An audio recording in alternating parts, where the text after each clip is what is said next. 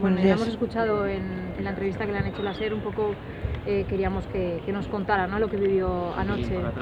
Bueno, lo que, lo que vivimos anoche en casa fue un, episodio de, intento de intimidación por parte de unos fascistas que se plantaron en la puerta de mi casa eh, con, máscaras, eh, con máscaras tapándose la cara.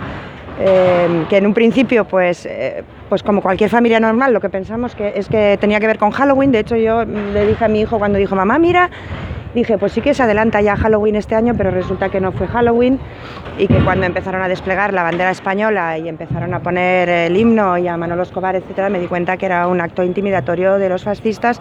Obviamente eh, saqué a los niños de la ventana, eh, cerré, como bien retransmitieron ellos mismos en directo por el Facebook, eh, apagué luces y les dije que, bueno, que aquello no era una fiesta.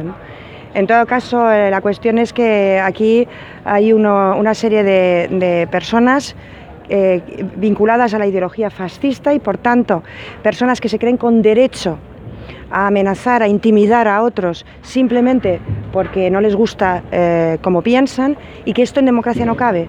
En democracia caben todos los pensamientos, todos los pensamientos y la expresión libre y pacífica de esos pensamientos. Lo que no cabe es la amenaza, es la intimidación.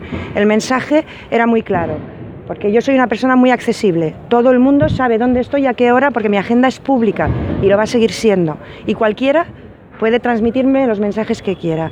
Pero el mensaje de ayer era muy claro. Sabemos dónde vives y por, tanto sabemos dónde está tu familia. Y es un mensaje intimidatorio de que yo sepa que nos pueden hacer daño.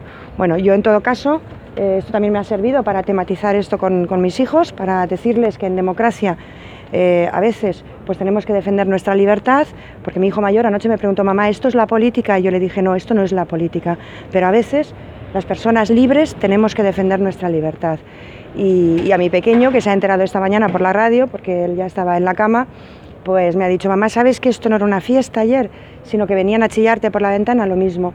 Yo intento educar demócratas en mi casa y personas libres y lo que no quiero es que mis hijos tengan miedo. Y se han ido al colegio con la cabeza bien alta, que es lo que yo les he dicho, que la gente libre vamos por la calle con la cabeza bien alta, que lo tenga bien claro todo el mundo y un mensaje también a los partidos políticos, a las entidades.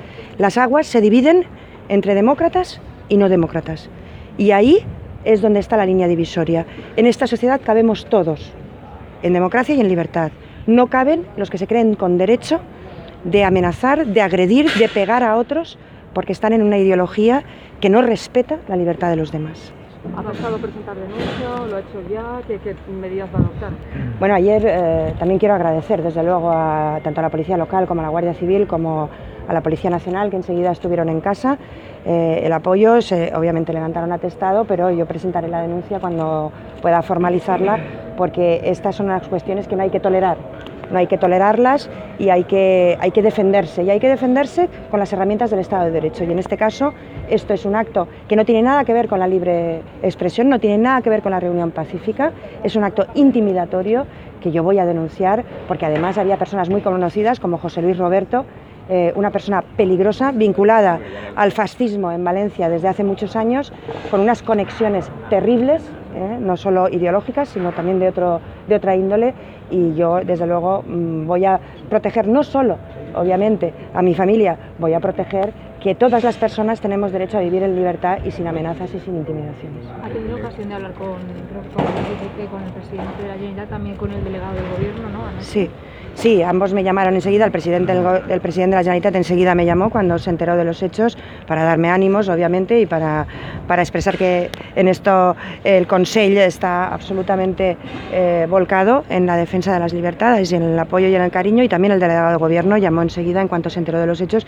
Tuvimos una conversación yo creo que muy, muy edificante por, por, eso, ¿no? porque llegamos a la conclusión de que no había que ser tolerantes con los fascistas, que había que actuar de manera contundente contra los fascistas y que esto era una cuestión entre demócratas frente a los que no son demócratas, a los que no saben vivir y convivir en democracia. Y en eso hemos coincidido y yo creo que es algo positivo que, que las aguas se dividan por donde se tienen que dividir. A título personal, estos, parece que últimamente estos grupos de extrema derecha acampan a sus anchas. ¿Esto es un eco de la, de la tensión que se está viviendo en la política? Y si es así, ¿dónde está la responsabilidad también aquí de, de los políticos? Bueno, yo creo que el mensaje a los partidos políticos es que tengan cuidado de, no contribuir a envalentonar al fascismo. Es decir, cuando se hacen determinadas identificaciones, cuando se radicaliza el mensaje, cuando se denigra a otro partido político eh, de una manera en que se le coloca en una posición en la que no está, lo que se está colocando es la diana para que el fascismo dispare. Entonces aquí todo el mundo tiene que, que hacer una reflexión y es que eh, ningún partido político tiene que alimentar y envalentonar al fascismo. Cuando un partido político eh, extrema sus, sus, declaraciones, cuando un partido político se sitúa en el extremismo político, eh, lo que está haciendo es poner una diana y los fascistas lo que hacen con esa diana es disparar. Por tanto, todo el mundo tiene que ver qué contribución tiene a que campen por sus respetos eh, los fascistas en esta ciudad o, o en esta comunidad. Hay que ponerles freno, porque efectivamente, ayer vinieron a por mí, pero mañana pueden ir a por cualquiera. Si no frenamos al fascismo, al final el fascismo se apodera de todo y lamentablemente en la historia hay ejemplos de esto.